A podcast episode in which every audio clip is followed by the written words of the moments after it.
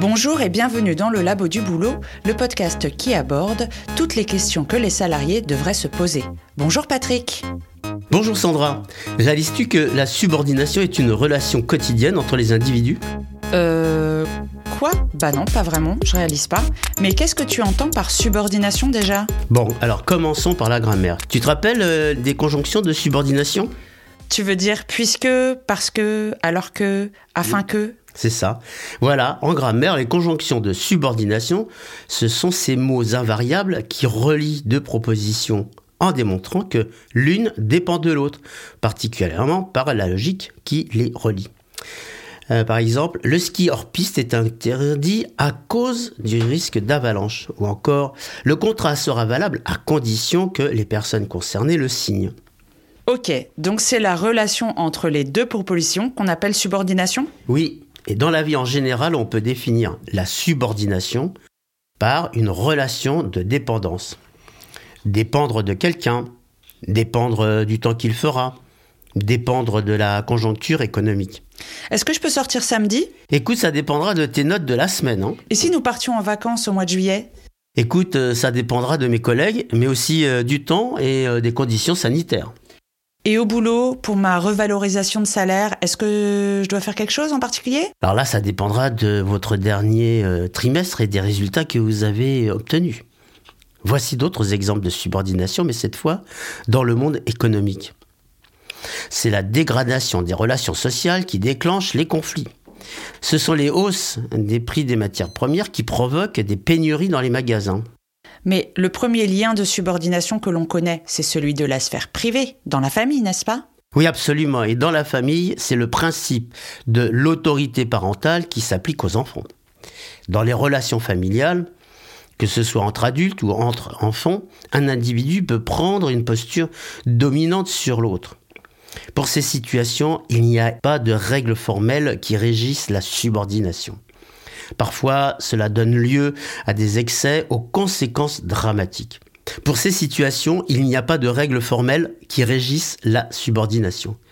Parfois, cela donne lieu à des excès aux conséquences dramatiques. Souvent, hein, c'est la loi du plus fort qui se substitue à un lien de subordination juridiquement encadré. Dans une association, dans un club sportif, un parti, un syndicat, les statuts, le règlement intérieur cadrent la subordination des adhérents vis-à-vis des instances d'administration, conseil d'administration, le bureau, etc. Nous sommes dans un schéma proche de celui de l'entreprise. La différence euh, réside dans le fait que les participants à ces structures y viennent volontairement et les quittent quand elles le souhaitent. En conséquence, est subordonnée une personne qui doit obéir à une autre personne. C'est quoi la différence entre subordination et domination? Alors, la domination relève d'un rapport de force, voire force physique, en dehors de toute règle juridique. Dans un rapport de domination, par exemple, le père, le patron, le chef sont alors là pour prouver leur puissance et imposer leurs désirs.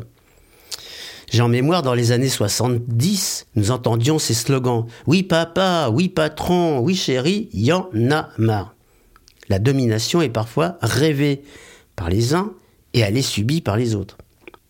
Pire encore, la domination est subie par les uns parce qu'elle est rêvée par les autres.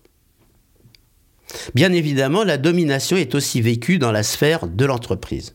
Bon, justement, comment ça se passe cette domination en entreprise? Bien là, nous parlons de subordination. La subordination au sein de l'entreprise, quant à elle, est en général régulée par la loi. Parlons salariat. Une personne qui perçoit un revenu en contrepartie d'un travail effectué pour une autre personne est subordonnée à celle-ci.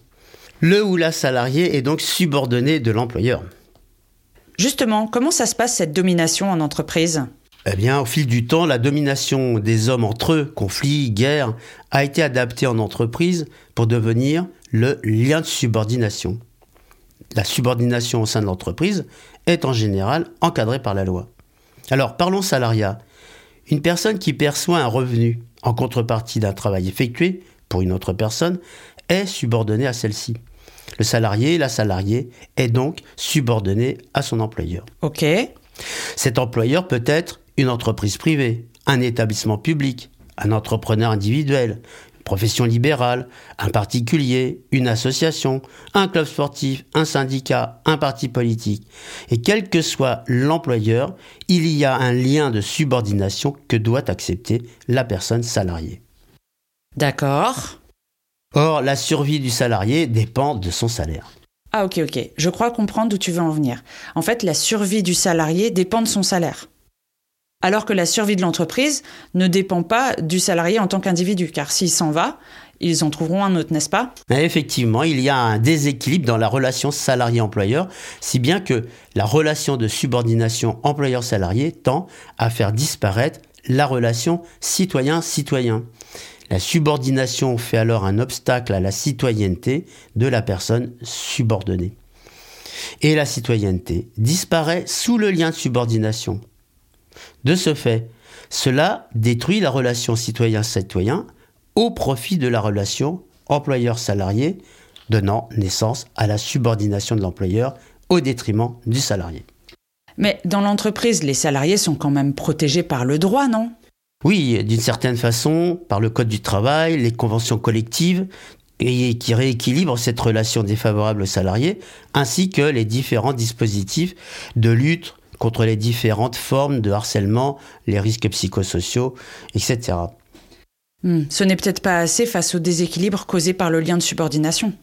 C'est vrai, et au fil du temps encore, les entreprises usent de ce privilège historique issu de la relation maître-esclave elles obtiennent une légitimation légale de ce lien pour subordonner les personnes. Ces personnes produisent les biens, les services qui sont à l'origine de l'enrichissement personnel des dirigeants. En contrepartie, eh bien, les employeurs doivent accepter le principe du contrat de travail et les protections collectives qui lui sont attachées. Par ailleurs, les entreprises ne remettent pas en cause le fonctionnement de l'économie libérale. Tu veux dire le capitalisme? Euh, Oui, l'employeur n'a pas intérêt à remettre en cause le fonctionnement libéral de l'entreprise car il se priverait de l'exercice de son droit de direction depuis très longtemps garanti par la loi.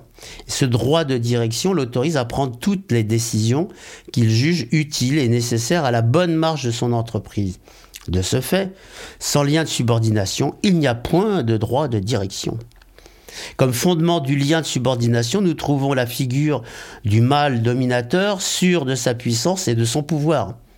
La force physique, l'emprise psychologique, le chantage, la manipulation seront les moteurs de ces excès de pouvoir de l'un sur l'autre. C'est bien le pouvoir, l'ingrédient structurant de sa représentation de la domination sur l'autre, et essentiellement vis-à-vis -vis des femmes. Attention, tous les employeurs ne sont pas des prédateurs abusant de l'autorité déférée par le droit de direction et le lien de subordination qui lui est attaché. En revanche, hélas, ils peuvent à tout moment en abuser. Oui, on en a déjà parlé dans l'épisode Bourreau-victime, comment s'en sortir. C'est la dégénérescence de la délégation de pouvoir, c'est ça? Mais alors que faire? Alors oui, effectivement, aujourd'hui nous avons abordé l'antagonisme qu'il y a entre la subordination et la citoyenneté. Cela pour rappeler à chacun et à chacune que notre citoyenneté ne s'évanouit pas sur le seuil de l'entreprise. Il est important de se le rappeler pour soi-même. J'ai une existence juridique, légale, constitutionnelle. S'il le faut, je le signale à mon employeur, qui lui-même est comme moi sur ce plan euh, du droit civil. Puis en agissant ainsi, je rééquilibre notre relation sur un pied d'égalité. C'est vrai, ça, lors d'une élection, sa voix n'a pas plus de poids que la mienne. Voilà, c'est un des principes de l'égalité constitutionnelle. En intégrant pour soi-même, cela nous aide à relativiser les litiges potentiels, à dédramatiser les situations préconflictuelles et à dénouer des risques de conflit. à partir de ce constat, il semble complexe de parler de démocratie dans l'entreprise, en tout cas dans l'état actuel des choses. Qu'est-ce que tu proposes pour celles et ceux qui subissent un lien de subordination oppressante de la part de leur chef, par exemple? Bon, alors, euh, exemple. Vous voyez, monsieur le directeur, voilà ma carte d'identité et ma carte d'électeur, je suis comme vous. Bah, euh, Est-ce que ça va pas être vu comme une provocation? Bah, Une provocation, euh, oui, s'il est susceptible. Et non, parce que c'est une vérité factuelle. Tu es citoyenne et tu as les mêmes droits juridiques que ton chef. Ce lien de subordination qui te lie à l'entreprise ne te soumet pas à sa personne. Tu perçois un salaire pour effectuer un travail qu'il a pour mission d'évaluer, d'organiser et de contrôler. Sortir ta carte d'électrice, c'est lui rappeler votre égalité devant la loi. C'est aussi lui montrer ton aplomb. Cela peut désamorcer une tentative d'emprise sur ta personne qui pourrait le mener à te demander d'effectuer des tâches en dehors du cadre, ou pire, bah, dégénérer vers des situations de harcèlement. Bon, si cela ne fonctionne pas, euh, nous avons affaire à une personnalité plus coriace. Là, je te conseille de m'appeler car il y a des techniques de communication, des astuces, des choses qui sont à faire, adaptées à ta situation professionnelle. J'ai quand même l'impression que le pouvoir en entreprise dégénère souvent. Si je regarde à mon boulot, je vois quelques situations qui craignent. Est-ce qu'il n'y aurait pas un nouveau modèle d'entreprise à inventer? Bah si, euh, tu sais, il était déjà question des scopes, les sociétés coopératives, voyeurs de production, et leurs nouvelles formules.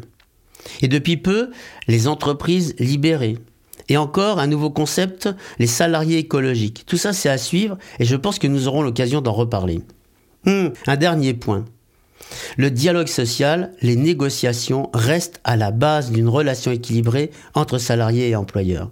Cela est indispensable nous voyons de sales histoires. Tu sais, comme cette salariée qui a été harcelée, menacée physiquement car elle s'était syndiquée.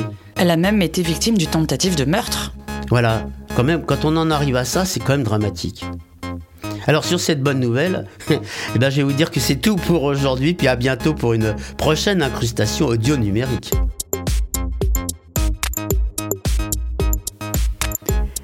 Merci Patrick, et merci à toutes celles et ceux qui nous ont écoutés.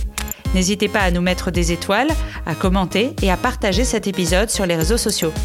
Nous avons besoin de vous pour faire connaître ce podcast qui, vous en conviendrez, d'utilité publique. Allez, à bientôt dans le labo du boulot